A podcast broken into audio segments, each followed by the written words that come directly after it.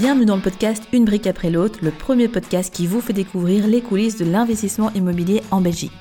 Je m'appelle Elodie Sorgelos, je suis investisseuse, coach immobilier certifié et fondatrice de Real Estate in Belgium. Dans ce podcast, je vous partage tout pour vous permettre à votre tour de devenir un investisseur immobilier rentable et surtout de générer du cash flow positif chaque mois. Si votre but est de mettre l'immobilier au service de votre vie, abonnez-vous directement pour ne pas manquer les prochains épisodes. Vous êtes prêts? Alors c'est parti Hello les investisseurs, j'espère que vous êtes en pleine forme. Aujourd'hui, nous allons parler d'un sujet qui revient souvent dans les questions que vous nous posez au quotidien, à savoir sous quelle forme il faut investir dans l'immobilier. Est-ce qu'il faut le faire en nom propre, en société? Est-ce qu'il faut le faire des deux côtés? Est-ce qu'il faut le faire avec plusieurs sociétés? Si oui, comment ça se passe? Et finalement, ben, quid au niveau de la fameuse requalification des revenus dans tout ça? Bref, c'est un sujet qui est assez sérieux, donc cet épisode se voudra un tout petit peu plus théorique entre guillemets que les autres, mais c'est parce que je veux être sûr de pouvoir vous apporter un maximum de valeur et un maximum d'éclaircissement à ce sujet. Je vous expliquerai également de mon côté ce que je fais dans ma situation et pourquoi, quelles sont les raisons, euh, qu'est-ce qui m'a amené à ça, par quoi j'ai commencé, etc. Donc ça, ce sera en filigrane de l'épisode, bien évidemment. Donc vous allez voir, ça va être assez riche en contenu. Allez, s'entraîner, rentrons directement dans le vif du sujet. Alors, on va commencer avec l'investissement en nom propre puisque bah, c'est celui qui est le plus courant et accessible. On va donc commencer par les avantages. Le premier avantage, c'est que le cash flow, il est pratiquement net, c'est-à-dire que ok, vous avez une taxation bien évidemment euh, sur les loyers qui est votre revenu cadastral majoré donc ça à 40 euh, je ne vais pas rentrer dans les détails du calcul, mais donc ça, ce sera votre taxation pour le fait que vous proposez un logement à la location et c'est très très très peu taxé. Donc ça veut dire que le cash flow que vous avez dans votre poche, il est quasiment net et donc ça c'est faire une grosse différence euh, bah, dans votre style de vie, votre pouvoir d'achat, euh, juste le gain en fait que vous allez pouvoir retirer de cet investissement. Également, bah, ça rejoint un petit peu ce que j'expliquais, c'est que la fiscalité est assez légère et favorable lorsque l'on investit en personne physique. Également, vous pouvez aussi bénéficier des abattements. Alors un abattement, c'est quoi? Tout simplement une aide de l'État qui va vous être fournie pour pouvoir vous permettre de devenir plus facilement propriétaire de votre résidence principale. Alors oui, ici, ça s'adresse aux résidences principales, pas aux investissements euh, locatifs. Je sais qu'il y a des petits malins, des petites malines qui trichent parfois avec ce genre de choses. Attention, ne faites pas n'importe quoi euh, parce que les conséquences peuvent être quand même assez dommageables. Donc faites bien attention à tout ça. Et donc, en fonction des régions, cet abattement euh, varie. Euh, en Flandre, ce ne sera pas la même chose qu'en région wallonne, qu'à Bruxelles. Ça, c'est bienvenue en Belgique où euh, tout est différent dans chaque région. Donc, c'est une petite complexité en plus, mais bon, on, on s'y fait. Donc, les abattements, ça ne fonctionne que pour les personnes physiques. Donc, si vous, de votre côté, par exemple, vous n'êtes pas encore propriétaire, vous n'avez pas spécialement envie de commencer par investir dans l'immobilier locatif, mais vous voulez d'abord acheter votre résidence principale, vous allez pouvoir bénéficier de l'abattement, bien évidemment sous certaines conditions, mais ça, euh, vous tapez abattement euh, notaire.be, vous aurez toutes les informations dessus. Également, euh, un point sur les crédits à 125%, c'est beaucoup plus facile d'obtenir des crédits à 125% lorsque l'on investit en nom propre. Et comment est-ce qu'on obtient ces fameux crédits à 125% Parce que c'est peut-être une des questions que vous vous posez. Il y a plusieurs possibilités. Soit vous avez déjà un bien immobilier à mettre en garantie, une résidence principale. Ça peut être aussi le fait d'avoir du coup une somme d'argent bloquée sur un compte, ce qu'on appelle un nantissement ou euh, un compte titre, des actions quelconques, etc., que la banque va pouvoir bloquer pour se sécuriser. Et ce qui est important de comprendre avec euh, le fait de mettre un bien en garantie ou de refaire un refinancement, bah, c'est qu'il faut qu'il y ait ce qu'on appelle du disponible dedans. En gros, bah, c'est ce qu'on appelle avoir du disponible dedans. C'est quoi? Ben, Soit il n'y a plus du tout de crédit euh, sur votre bien immobilier, et donc forcément, pour vous, ben, c'est un bien qui auprès de la banque va être très intéressant puisqu'elle va pouvoir prendre une grosse valeur dessus. À noter que la banque pondère toujours à 80% cette valeur ou alors vous avez un crédit dessus, mais le, solde restant dû de ce crédit, donc ce que vous avez déjà amorti, ce qui reste encore à payer, plus la hausse des prix de l'immobilier, le gap entre les deux, le différentiel est bien positif pourra être mis en garantie, mais il faut qu'il y ait suffisamment. Si vous avez acheté votre résidence principale il y a un an et qu'il y a 5000 euros d'amorti dessus, malheureusement, ça n'ira pas.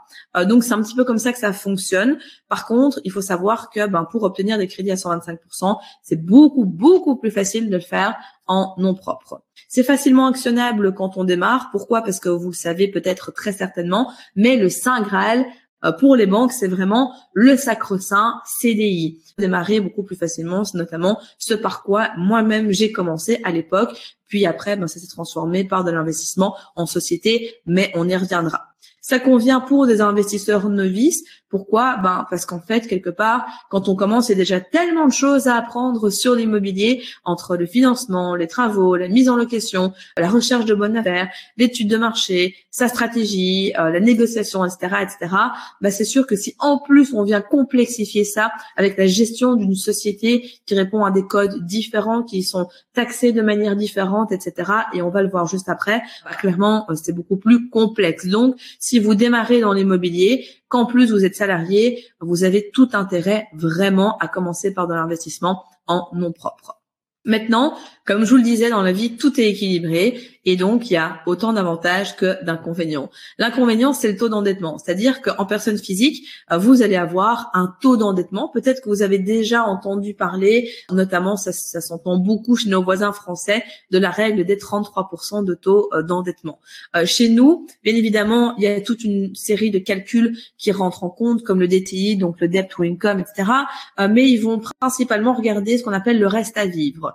On en moyenne que pour une personne seule, qui n'a pas de personne à charge, le reste à vivre sera en moyenne de 1000 euros. Ça varie en fonction des banques. Parfois, ça peut être un peu plus, parfois, ça peut être un peu moins, mais on se câble ici sur une moyenne de 1000 euros. Et justement, bah, si typiquement vous avez un salaire de 1500 euros, que vous n'avez pas de crédit à la consommation, crédit voiture euh, ou autre, eh bien, la banque, elle va se dire, OK, bah, cette personne, si on se base sur un reste à vivre de 1000 euros, elle a potentiellement 500 euros qui pourraient être attribués à un projet immobilier. Donc, c'est important de se dire que au plus vous gagnez et au moins vous avez de dettes, ou de, personnes à charge, etc., au plus derrière, vous aurez une capacité d'emprunt qui sera plus élevée. Par contre, il y a un moment donné où vous allez avoir un problème d'encours. Pourquoi? Parce que quand on commence à avoir un premier crédit de 100, 200, 300, 400 000 euros sur sa tête en termes de dette ok, c'est raisonnable, mais quand on commence à dépasser le million, un million et demi, voire deux millions, etc., bah là, la banque, elle se dit, ok, là, s'il se passe quelque chose pour sur cette personne, on peut prendre des assurances, on peut prendre des garanties, mais il y a quand même trop de risques sur cette personne. Et donc, vous allez être capé. La banque vous demandera à un moment donné de mettre toujours plus de cash, de commencer à faire des placements, de peut-être même bifurquer toutes vos assurances, etc. chez elle. Bref, elle va vous demander beaucoup plus de contreparties. Et euh, bah, ces contreparties, vous ne les aurez peut-être pas. Donc, il faut savoir que investir en nom propre, c'est super pour démarrer. Par contre, dans une optique de scaling, donc le scaling, c'est quoi? C'est vraiment le fait de se développer euh, massivement. Ce n'est pas spécialement adapté, sauf si vous achetez continuellement cash. Alors, si vous avez l'argent, tant mieux. Par contre, 9 personnes sur 10 qui nous contactent ou qu'on accompagne en coaching, elles sont pas dans ce cas de figure-là, donc elles doivent bien trouver euh, d'autres solutions. Moi-même, c'était pas du tout mon cas non plus, donc euh, il a fallu faire autrement. Aussi, les frais ne sont pas déductibles, à contrario de la société, où je vais expliquer ça juste après. Donc, c'est-à-dire que vos assurances, éventuellement de la TVA, quand il y a des travaux à faire, quand il y a des, du matériau à acheter, euh, des choses à remplacer, etc., etc. Tout ça, ce n'est pas déductible de vos impôts. Pourquoi? Bah oui, parce qu'on est déjà tellement peu taxé en fait en tant qu'investisseur en personne physique que du coup bah, il n'y a pas ces déductions euh, qui sont possibles. Euh, c'est difficile de scaler, comme je vous le disais, bah, pour cette question de taux d'endettement, de problèmes d'encours, etc. Comme la banque demandera toujours plus, plus, plus, eh bien pour vous c'est sûr que à un moment donné ça va poser problème. Donc si votre objectif c'est de vous dire, ok ben j'ai envie d'avoir je sais pas moi, euh, trois quatre biens immobiliers, tant mieux, c'est cool et c'est très bien. Et comme je le dis tout le temps, il n'y a pas de bons ou mauvais objectifs, juste des objectifs qui sont propres à vous, à votre situation. Et c'est très bien. Faut pas toujours se comparer à ce qu'on voit euh, sur YouTube, chez le voisin, etc., etc. Faites-le vraiment pour vous. J'ai fait une petite parenthèse, mais c'était important de repréciser le propos. Mais ce qui est certain, c'est que si à un moment donné vous voulez un parc plus conséquent avec plusieurs dizaines d'unités en nom propre, ça sera pas possible. Il faudra du coup passer sur la partie société.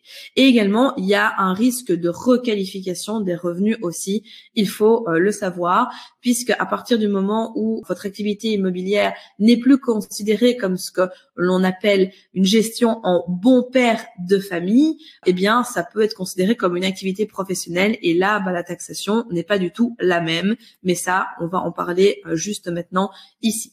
Parce que cette requalification des revenus, elle fait assez peur. Euh, je comprends à juste titre. Déjà, j'ai envie de vous rassurer par rapport à plusieurs points.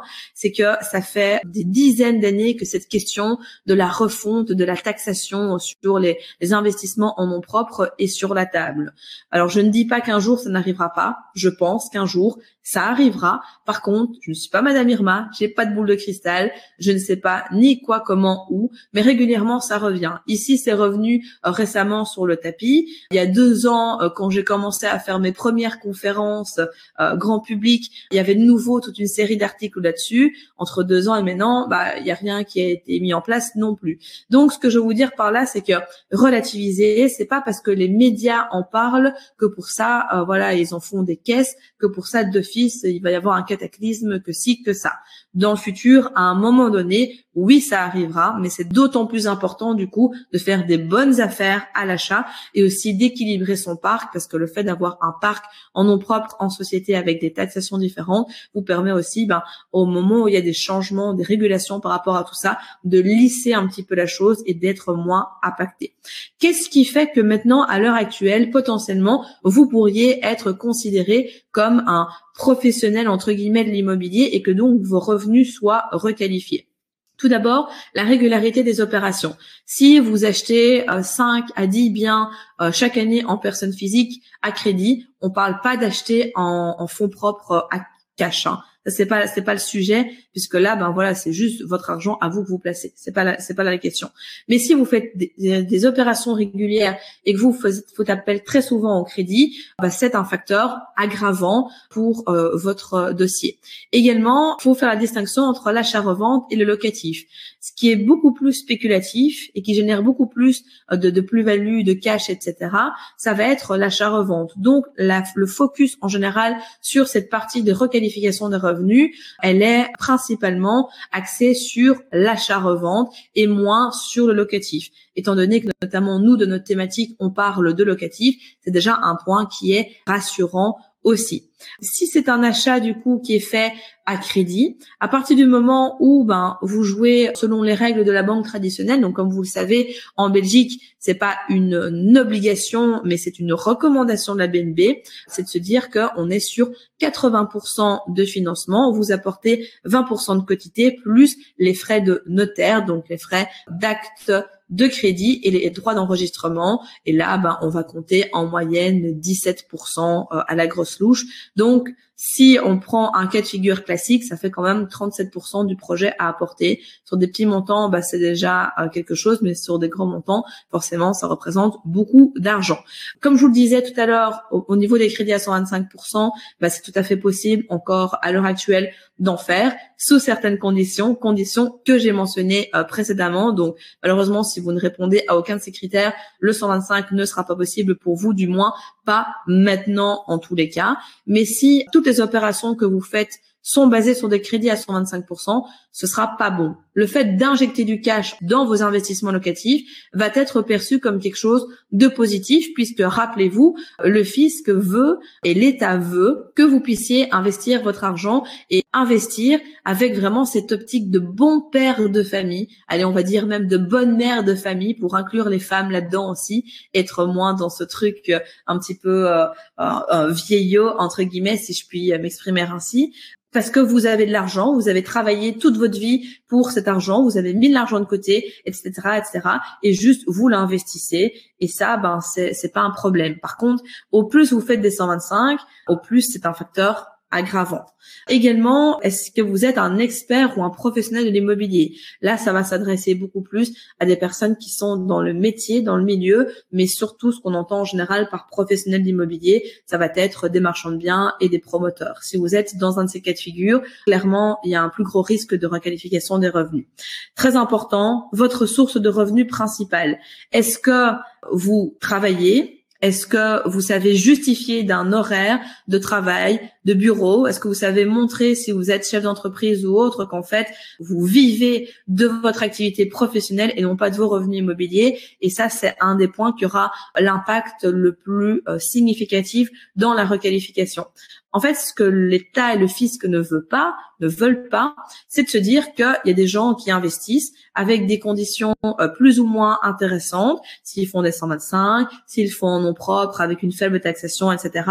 Mais que derrière, ils ne contribuent pas au niveau des revenus professionnels, puisque bah, clairement, euh, vous le savez très bien, euh, au niveau pro, on est un des pays qui est les plus taxés, et donc bah, clairement, c'est une forte rentrée d'argent pour l'État. Donc s'il n'y a pas cette partie-là, ben ça va être problématique. Mais à partir du moment où vous savez démontrer que vous avez une activité professionnelle et que l'immobilier c'est un plus, eh bien euh, ça va être quelque chose de très très très positif pour vous.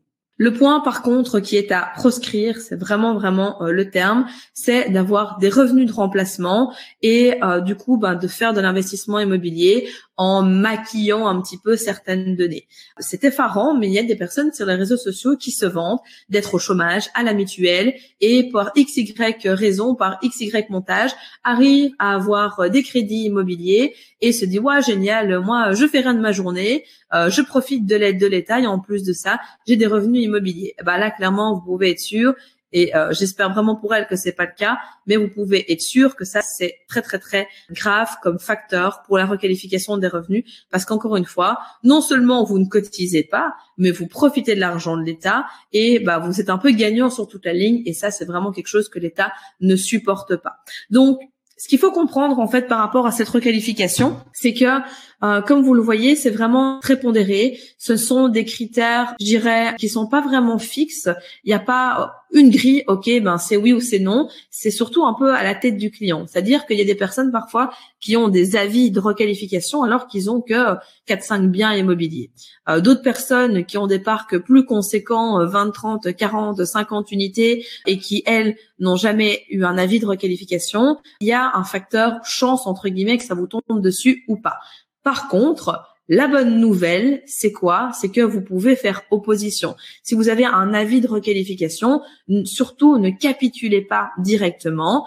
Attendez, prenez contact avec votre notaire, avec un avocat spécialisé dans l'immobilier pour défendre votre dossier. Et dans beaucoup de cas, en tout cas dans mon entourage, dans les gens euh, qu'on a pu accompagner, c'est pas un cas de figure qui s'est retrouvé très très fréquemment. Donc s'il euh, y a eu euh, quatre personnes autour de moi en, plusieurs années qui ont été confrontées à un avis de vérification, c'est beaucoup, ouais, je crois, trois, quatre, je pense. Et chaque fois, ces personnes ont gagné et n'ont pas été requalifiées. Pourquoi? Parce que ben tout ce que je viens de vous expliquer ici, c'est des facteurs que vous savez justifier aussi. Et puis, il faut se dire que si actuellement vous êtes requalifié, ben, ça veut dire que vos revenus immobiliers seront considérés comme des revenus professionnels. Donc, on tournera sur une imposition de 50%. Euh, mais par contre, vous pouvez aussi, sur base d'un dossier qui est défendu et autres, passer sur un mode de taxation qui est les revenus divers, donc au taux de 30%.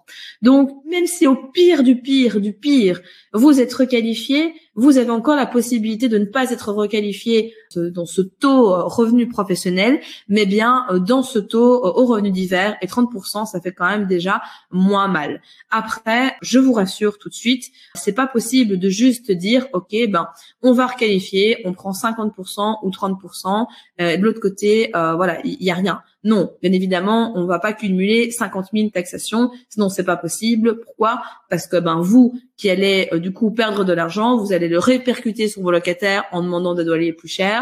Les locataires vont pas savoir suivre. À un moment donné, euh, ça va être dramatique en fait pour le, le marché de l'immobilier. Donc rassurez-vous, à chaque problème sa solution à chaque solution son problème, peu importe dans le sens dont on le prend, même si le premier est toutefois euh, plus positif. Ce que vous devez vous dire, c'est que le jour où ce sera requalifié, il y aura un balancier d'un côté ou d'un autre. Peut-être qu'il y aura une déduction des frais, peut-être qu'il y aura un amortissement slash déduction comme il y a en France au niveau des travaux. Il y aura quelque chose, mais euh, ce n'est pas possible pour la viabilité du marché immobilier de juste tout prendre et de ne rien donner en contrepartie. Mais rassurez-vous, en plus avec tout ce qui se passe actuellement, euh, il y a encore de la marge, mais ces critères-là vous montrent que voilà, il y a quand même euh, peu de probabilité que ça vous arrive et vous avez surtout déjà un petit peu les guidelines pour pouvoir pallier, pour pouvoir avoir une optique de ok, ben qu'est-ce que je fais si jamais ça m'arrive? Mais vraiment, je vous dis, euh, voilà, trois quatre personnes en plusieurs années d'investissement et des dizaines et des dizaines et des dizaines de personnes qu'on a eu dans les dans les formations, en accompagnement, en appel, etc. Donc donc soyez rassurés par rapport à ça. L'immobilier, ça reste toujours intéressant. Ce que je voulais vous dire donc en guise de conclusion pour euh, l'investissement en immobilier en nom propre, c'est que comme vous l'avez compris, ça conviendra pour un petit parc immobilier. C'est un schéma qui est courant quand on démarre et dont il faut profiter. Si vous avez envie de passer au niveau supérieur, que vous avez déjà quelques biens, etc., eh bien, ce sera important de passer plutôt par la société. L'investissement en nom propre n'exclut pas l'investissement en société en parallèle et vice versa. Ça veut dire quoi? Ça veut dire que bah, vous pouvez euh, très très bien commencer par investir en nom propre, puis créer une société, qu'elle soit d'exploitation slash immobilière, soit immobilière, mais on va y revenir dans quelques instants. Rassurez-vous et continuez malgré tout à investir en nom propre. Moi, c'est ce que je fais aussi. Euh, j'ai des sociétés avec lesquelles j'investis. J'investis encore aussi en nom propre et ben, ça se passe bien. Ça permet vraiment d'avoir un parc équilibré. Et la conclusion ultime dans tout, alors c'est peut-être une réponse de politicien, comme on appelle ça, mais en fait, tout dépend de votre situation, de votre objectif. J'ai parfois des personnes en accompagnement euh, dans les sessions de coaching, elles me disent, oui, mais euh, il faut à tout prix une société immobilière. Ben non, pas du tout. En fonction de, de ta situation, non, la société ne te convient pas. Donc, ne te mets pas dedans capitalise sur ce que tu as et avance. Donc attention, restez bien focus sur votre situation, vos objectifs, ce que vous avez envie d'atteindre. Et c'est pas parce qu'on en parle, on entend peut-être plus parler à certains moments que d'autres, que pour ça, il faut absolument le faire. Ça, ce serait vraiment une grave erreur. Alors, investir en société, on va commencer par les avantages, c'est que euh, vous pouvez déduire beaucoup de choses. Déjà, il faut savoir que quand vous achetez un bâtiment, vous avez euh, ce qu'on appelle des amortissements comptables. Et donc, bah, chaque année, vous amortissez un petit peu plus et tout ça joue dans votre base imposable au niveau de la diminution. Vous pouvez déduire aussi donc les frais de notaire. On peut déduire des frais d'entretien, d'assurance, divers, enfin tout ce que vous avez tout passe en frais. Et donc, encore une fois, ben, c'est intéressant. Et clairement, je peux vous assurer qu'au niveau du mindset, de l'état d'esprit, il n'y a pas photo. Quand on peut déduire plein de choses, ben, ça fait vraiment plaisir. Et la valeur de l'argent, la perception qu'on a de l'argent n'est pas du tout la même quand c'est de l'argent qu'on sort de sa poche qui a été taxé après impôt de son salaire que quand on le sort de sa société avant impôt. Donc ça, c'est vraiment aussi un, un, switch au niveau du mindset qui est intéressant de retenir. Bien évidemment, une transmission du patrimoine moins taxé, c'est quelque chose qui se fait euh, aussi euh, dans le cadre d'un leg à, à, des héritiers, en les mettant directement dans la société, en léguant après départ, etc. Euh, là, c'est encore un autre dans lequel on ne va pas rentrer aujourd'hui, mais en tout cas, le, le fait de léguer sera moins taxé faut se dire aussi que la responsabilité est limitée au capital de la société. Donc, c'est plus de sécurité qu'en personne physique. En personne physique, si, par exemple, vous avez un problème et que vous n'arrivez pas à rembourser, par exemple, si vous êtes indépendant ou que vous n'arrivez pas à rembourser euh, des, des, créances euh, liées à vos crédits immobiliers ou autres, eh bien, on peut saisir vos autres biens immobiliers. Euh, il n'y a pas de responsabilité qui est limitée, justement, elle est illimitée. Alors, on peut bien évidemment sécuriser du coup son habitation principale. Donc ça, si vous l'avez, eh bien, ça peut être intéressant de le faire si vous êtes indépendant surtout, si c'est juste de l'investissement en nom propre et que vous faites bien les choses il y a peu de probabilité que ça arrive. C'est ce qu'on appelle une insaisissabilité du domicile. Donc, ça vous coûtera plus ou moins 1500 euros à faire chez un notaire, mais au moins vous êtes sûr que s'il se passe quoi que ce soit, on viendra jamais saisir votre résidence principale. Donc ça, c'est important. Sauf si, bien évidemment, vous ne payez pas votre résidence principale à la banque.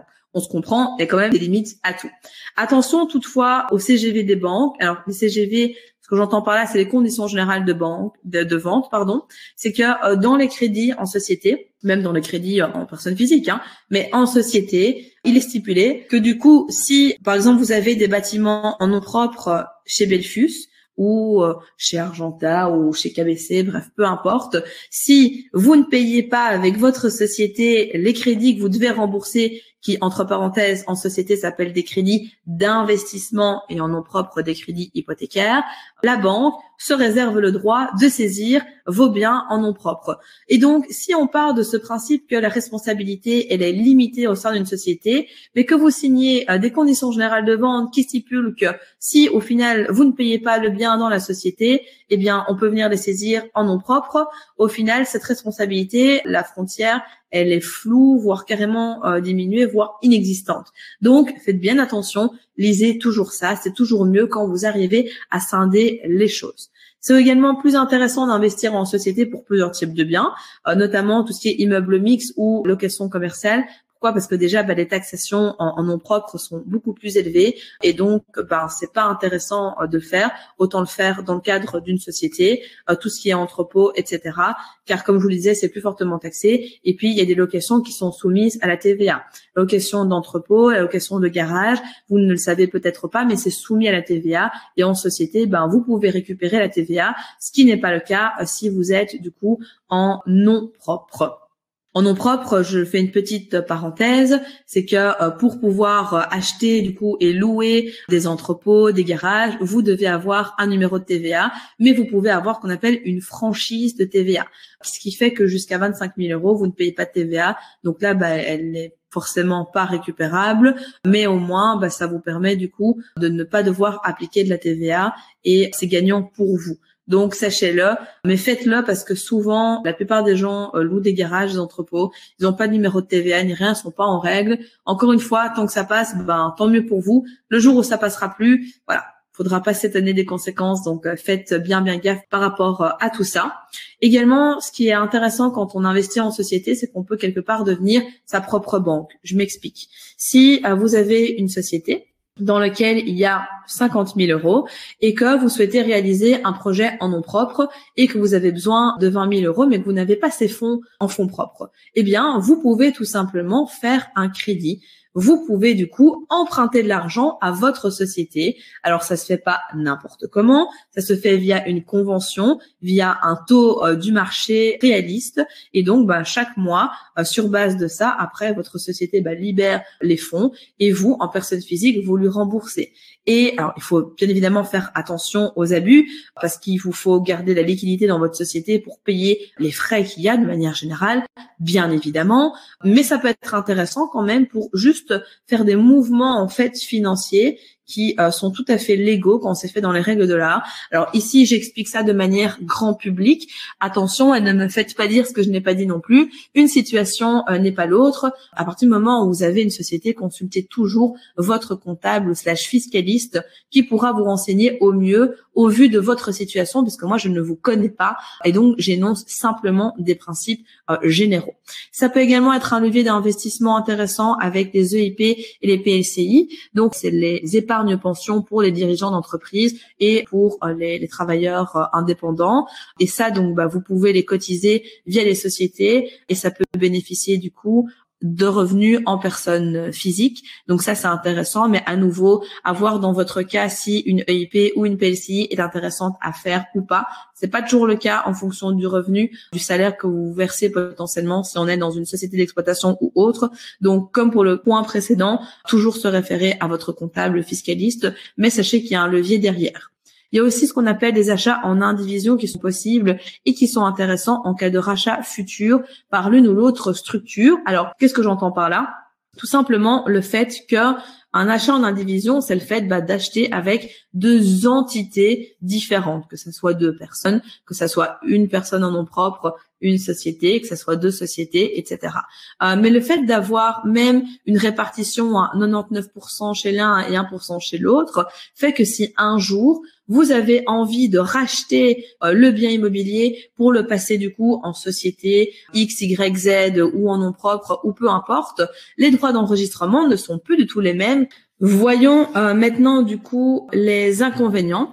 Alors les inconvénients, c'est que les loyers sont taxés à l'impôt des sociétés, donc entre 20 à 25% en fonction euh, de votre société. Ok, c'est plus élevé du coup que forcément de le faire en nom propre. Après, je trouve personnellement que ça reste raisonnable, mais c'est que mon point de vue. Mais ça peut être du coup considéré comme un inconvénient.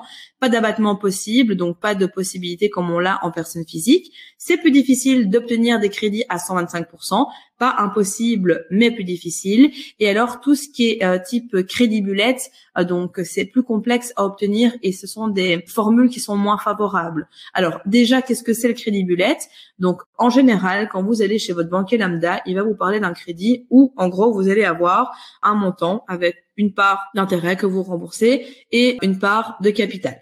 Ça, c'est un crédit classique. Vous payez chaque mois. À la fin du crédit, 10, 15, 20, 25 ans, vous êtes 100% propriétaire du bien. Le crédit est soldé et on n'en parle plus. Le crédit bullet, par contre, c'est l'inverse. C'est-à-dire que, en gros, vous euh, ne payez pas de cap, enfin, vous n'amortissez pas de capital, vous ne payez que les intérêts pendant une durée X. Euh, si c'est un pur bullet, on sera entre du 10 et 15 ans. Mais à la fin de, cette durée-là, vous allez devoir solder l'entièreté du crédit. Ça veut dire quoi? Ça veut dire que si vous empruntez 100 000 euros avec un crédit classique, au bout de 15 ans, eh bien, vous devrez 0 euros à la banque puisque vous aurez payé à amortir du capital. Avec le crédit bullet, au bout de 15 ans, vous allez devoir ces 100 000 euros.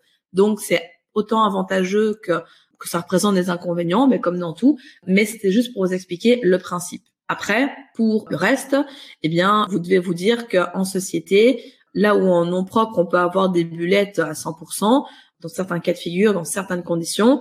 En société, euh, ce sera plus compliqué, pas impossible, mais plus compliqué. On sera sur des durées qui seront beaucoup plus courtes encore, et on sera souvent sur euh, des 60% de quotité, donc avec quand même beaucoup de cash à importer. Donc voilà, pas certain non plus que le jeu envahit la chandelle, il faut le savoir. Avoir une société et investir avec une société, ça nécessite quand même bah, des connaissances en gestion et en fiscalité pour gérer sa société. Euh, souvent, on croit que c'est le saint graal, que c'est la réponse à tout. Non, mais attends, moi je vais investir euh, en société, tu verras, euh, ça va être top. Je vais créer ma société et demain je vais chez le banquier avec zéro bilan, zéro euh, péco euh, dans mon entreprise, etc. Et il va me faire un crédit. Bah non, en fait, ça se passe pas comme ça. Déjà, une société, ça se prépare, ça s'anticipe. C'est une image que je donne souvent et qui marque les personnes que j'ai en accompagnement. C'est que ben une société, quand euh, il y a rien dedans, il y a pas de trésorerie ou autre, c'est une coquille vide. Hein. Il y a rien, il se passe rien, on sait rien faire avec ça. C'est comme quand vous êtes étudiant, ben, la banque elle vous finance pas Parce qu'il n'y a pas de sécurité derrière. Eh bien, c'est pareil avec votre société qui est une coquille vide. Mais il faut savoir quand même gérer ça un minimum parce qu'il y a des obligations comptables. Alors, ok, on peut le déléguer, mais il y a des choses à faire. C'est pas n'importe quoi. Petit focus aussi sur les formes de société. Vous pouvez très bien investir avec une société qui est 100% immobilière. Vous pouvez également euh, investir avec une société dite d'exploitation dans laquelle il y a une activité d'exploitation donc professionnelle qui est aussi une immobilière. À nouveau, je vous renvoie vers votre comptable fiscaliste pour plus d'informations à ce sujet. Mais vous devez bien vous dire que si vous avez une société, par exemple, de consultance, c'est OK d'avoir de l'immobilier dedans. C'est bien de le scinder après pour créer une société immobilière à part tout de même euh, sur le côté pour quand même scinder, mais c'est OK. Si vous avez une société de bâtiment dans le RECA, euh, ce genre de choses, il vaut mieux éviter de mettre ça parce que comme il y a des risques beaucoup plus accrus euh, de faillite ou autre, eh bien malheureusement, si vous faites faillite, ça emporte tous vos bâtiments aussi et donc vous perdez ce que vous avez accompli. Donc Petite parenthèse, mais c'est important.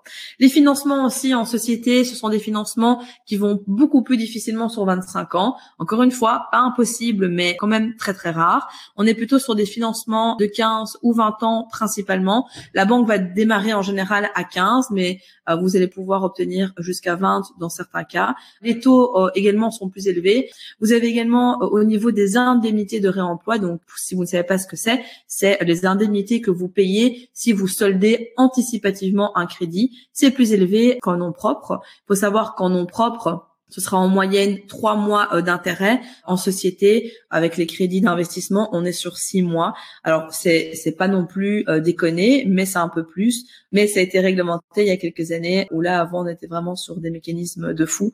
Donc ça c'est la bonne nouvelle. Mais voilà, malgré tout, c'est euh, quelques mois de plus. Il faut aussi du coup avoir ben, un apport de capital plus conséquent. Vous allez pouvoir obtenir du 100%, c'est possible dans certains cas. Par contre, ben, les règles de base vont démarrer comme pour la personne physique à 80%. Donc, il faut quand même de euh, la liquidité aussi derrière pour pouvoir suivre, sans bien évidemment mettre en péril votre société. Un point important qui n'est pas toujours très très bien compris, c'est tout ce qui concerne la plus-value. Vous devez bien comprendre que si votre société, elle vend un bien, elle est imposée à l'impôt des sociétés sur la plus-value réalisée. Donc, du coup, ça veut dire que si vous faites une plus-value, euh, vous avez acheté votre bien 100 000 euros, vous le revendez 150 000. Euh, bien évidemment, du coup, il y aura une différence euh, derrière, mais sur la différence, eh bien, il y aura une taxation à l'impôt des sociétés entre 20 et 25% et donc, dans certains cas, ça peut représenter quand même quelque chose d'assez important. Quand on regarde en, en parallèle, il y a contrario en nom propre où déjà après cinq ans, euh, il n'y a plus de taxation sur la plus-value et surtout, euh, on n'est pas du tout sur les mêmes taux, on est sur du 16.9 donc c'est c'est pas la même chose.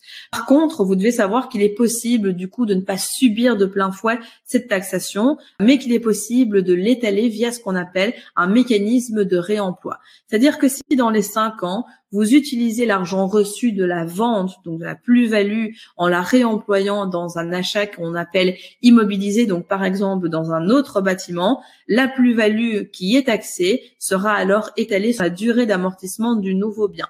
Si euh, on part sur une durée d'amortissement euh, de 30 ans pour un bâtiment, eh bien, vous comprenez du coup que votre plus-value, elle sera euh, vraiment lissée sur 30 ans, donc vous allez quasiment pas la sentir. Et ça, c'est intéressant puisque ça peut être reproduit pour Donc, c'est vrai, c'est plus fortement taxé. Maintenant, encore une fois, je trouve, vous me direz votre avis, mais je trouve que c'est pas non plus dramatique.